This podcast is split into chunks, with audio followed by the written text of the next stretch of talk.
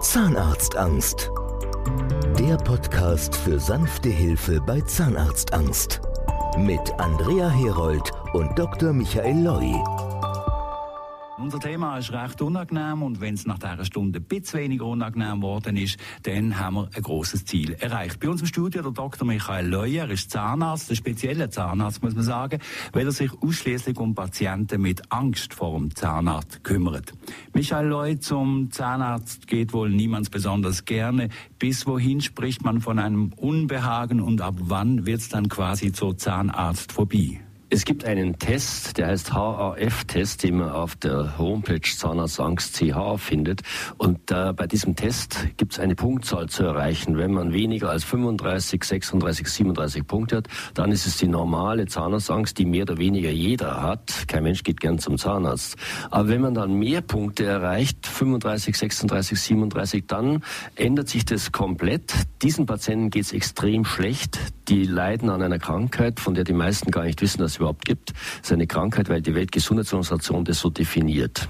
Die Webseitenadresse übrigens geben wir nachher dann sicher noch einmal bekannt. Michael Leu, wie verbreitet ist dieses Leiden?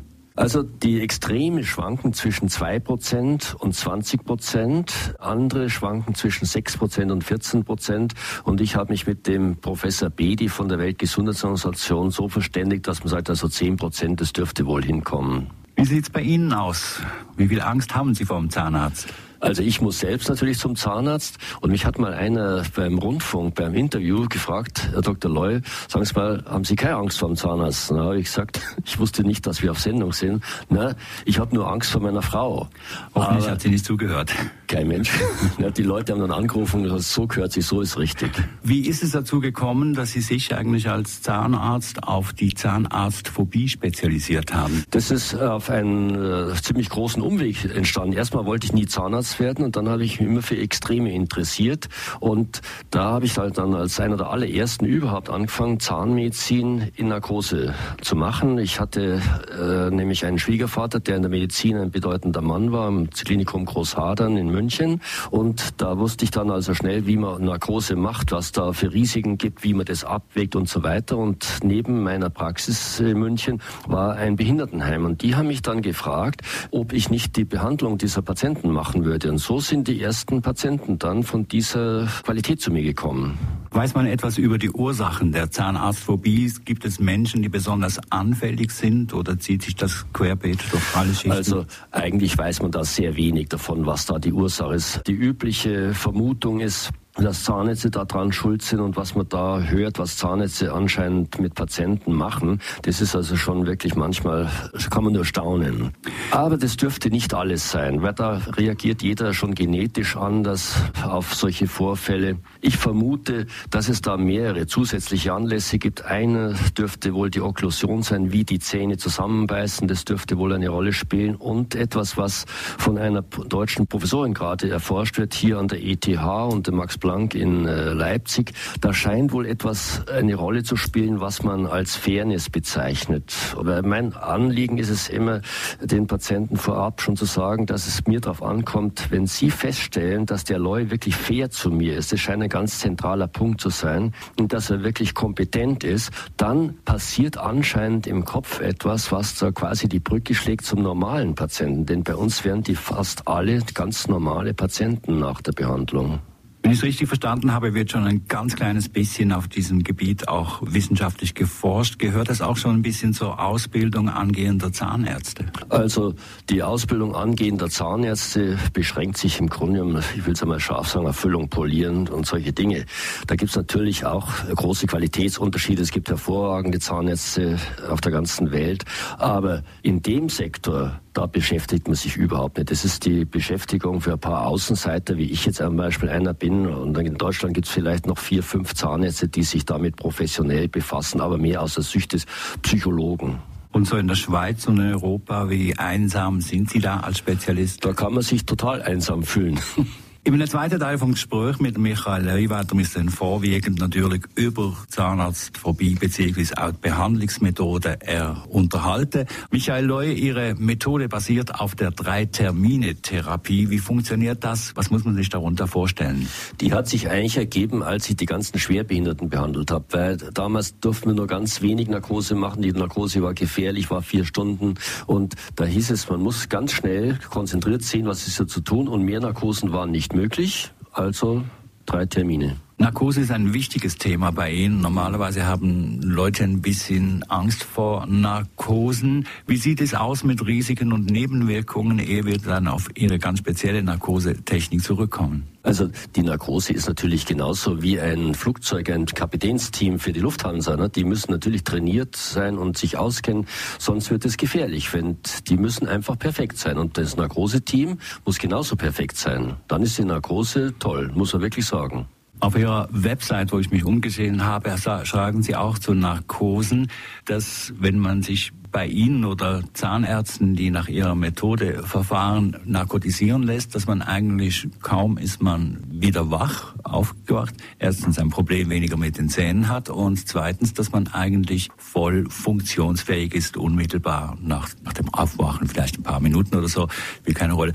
Wie unterscheidet sich denn Ihre Narkosetechnik von der gängigen Lehrmedizin? Also ich habe, das ist natürlich auch gängige Lehrmedizin, was ich betreibe. Ich habe nur eines Tages erst noch die sogenannten Halotan Zahnarkosen gab, die haben den Patienten extrem zugesetzt. Und da haben die Anästhesisten damals einen sofort aufgefordert, sobald die Narkose steht, geben sie diese normale Lokalanästhesie. Das hat bedeutet, die brauchen weniger Halotan und dementsprechend geht es den Patienten nachher besser. Eines Tages lese ich, dass ich das gar nicht geben darf. Das steht da drin.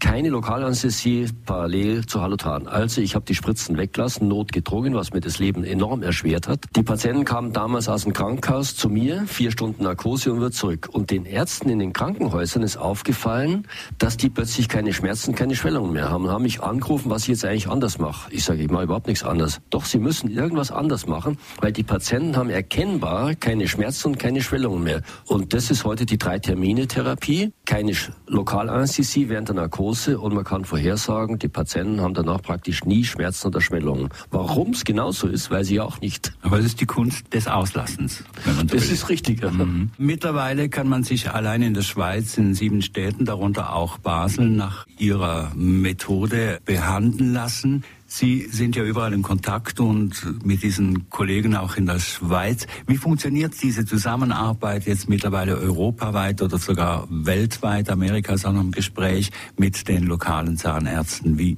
wie gehen Sie mit denen um?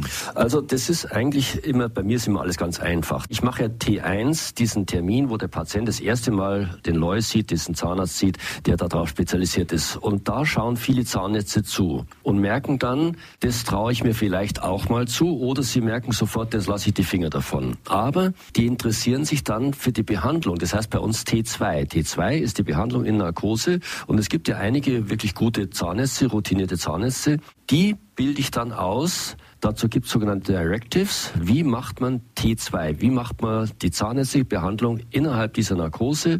Der trainiere ich die Patienten, die Zahnärzte ganz genau, wie das ablaufen muss. Und anhand dieser sogenannten Directives können die sehr umfangreiche Behandlung dann genauso schnell machen, wie ich das kann. Das ist nur eine Frage der Organisation. Ich denke schon, dass der zweite Schritt ist eigentlich ein technischer Schritt und der Patient merkt danach, es hat nicht wehgetan, es ist sicher, sicher erleichtert. Aber der erste Schritt, dieser T1-Schritt, ist vermutlich der schwierigste. Ist da Ihr psychologisches Geschick wichtiger als Ihr zahnärztliches Fachwissen? Anscheinend habe ich ein gewisses Talent, mit Patienten, die es denen so schlecht geht, zu reden. Und äh, man kann das dann schon feststellen in der kürzesten Zeit, dass die Patienten, die hoch aufgeregt in die Praxis kommen, oft tagelang nicht mehr schlafen können, dass ich ein gewisses Talent habe, die Patienten zu beruhigen. Das geht natürlich in erster Linie mit Sachlichkeit. Und in dem Moment, wo man Sachlichkeit reinbringt, entwickelt sich beim Patienten ein gewisser Ruhezustand. Sie haben im ersten Gesprächsteil, wenn ich es richtig in Erinnerung habe, ein bisschen Zahlen genannt. Davon kann man ausgehen, dass etwa zehn Prozent der Bevölkerung eigentlich mit Zahnarztphobie, unter Zahnarztphobie leiden, also wo es ein wirkliches echtes Problem ist. Was empfehlen Sie jetzt nun jemandem, der vielleicht hier zugehört hat, ein bisschen Mut geschöpft hat oder irgendwas? Wie soll er vorgehen? Die beste Vorgehensweise ist, die Zahnarztangst CH-Seite aufzuschlagen und da sind Patientenberichte drin. Die, das kann nur ein Patient so schreiben, der das selbst durchgemacht hat, sonst wirkt das, ist es nicht glaubwürdig. Aber die Patienten lesen diese Seiten, ich habe schon gehört, tausendmal, ich kann es gar nicht glauben. Also diese Seite Zahnarztangst CH ist außerordentlich hilfreich. Weiters kann man dort einen Test machen, der heißt HAF-Test und da kann man dann schnell feststellen, ist man ein normaler Patient, oder ist man ein Phobie-Patient. Ne? Viele trauen sich das vorher gar nicht zugeben, bis sie merken, Mensch, ich habe eine Krankheit. Ich bin nicht alleine. Ich bin nicht alleine, ja. ja. Das ist sehr wichtig. Die meisten, es ist ein Phänomen. Die Leute leiden bis in die Gegend des Selbstmordes, gehen aber nicht auf die Homepage, weil sie denken, sind der einzige Mensch auf der Welt, der dieses Problem hat. Zahnarztangst.ch. Das ist vielleicht eine ganz gute Adresse, wenn Sie an Zahnarzt vorbeileiden. Geredet haben wir mit dem Dr. Michael Leu. Zahnarztangst. Der Podcast für sanfte Hilfe bei Zahnarztangst. Mit Andrea Herold und Dr. Michael Loi.